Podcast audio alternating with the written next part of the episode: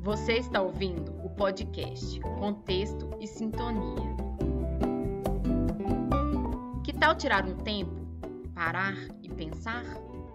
Já aconteceu de você ter estudado bastante para uma prova e mesmo assim ficar com aquela sensação de que não sabe nada? Ou após obter os resultados das provas ficar se perguntando: por que não me sai melhor?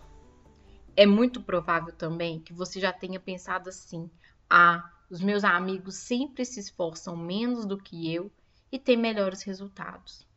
Se você se identificou, quero dizer, se sua cabeça não para de pensar coisas do tipo: porque não sou bom o suficiente? Ou porque, por mais que eu faça, eu não consigo ser melhor?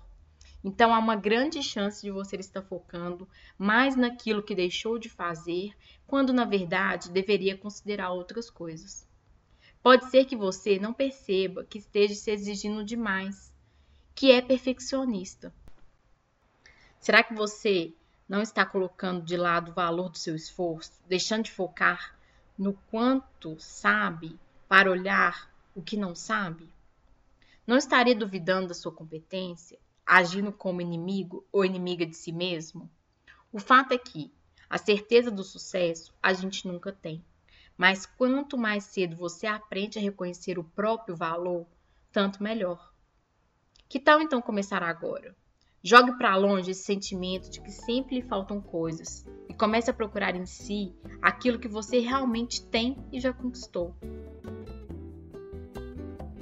Eu sou Carolina Sofal, o seu contexto é o ponto de sintonia.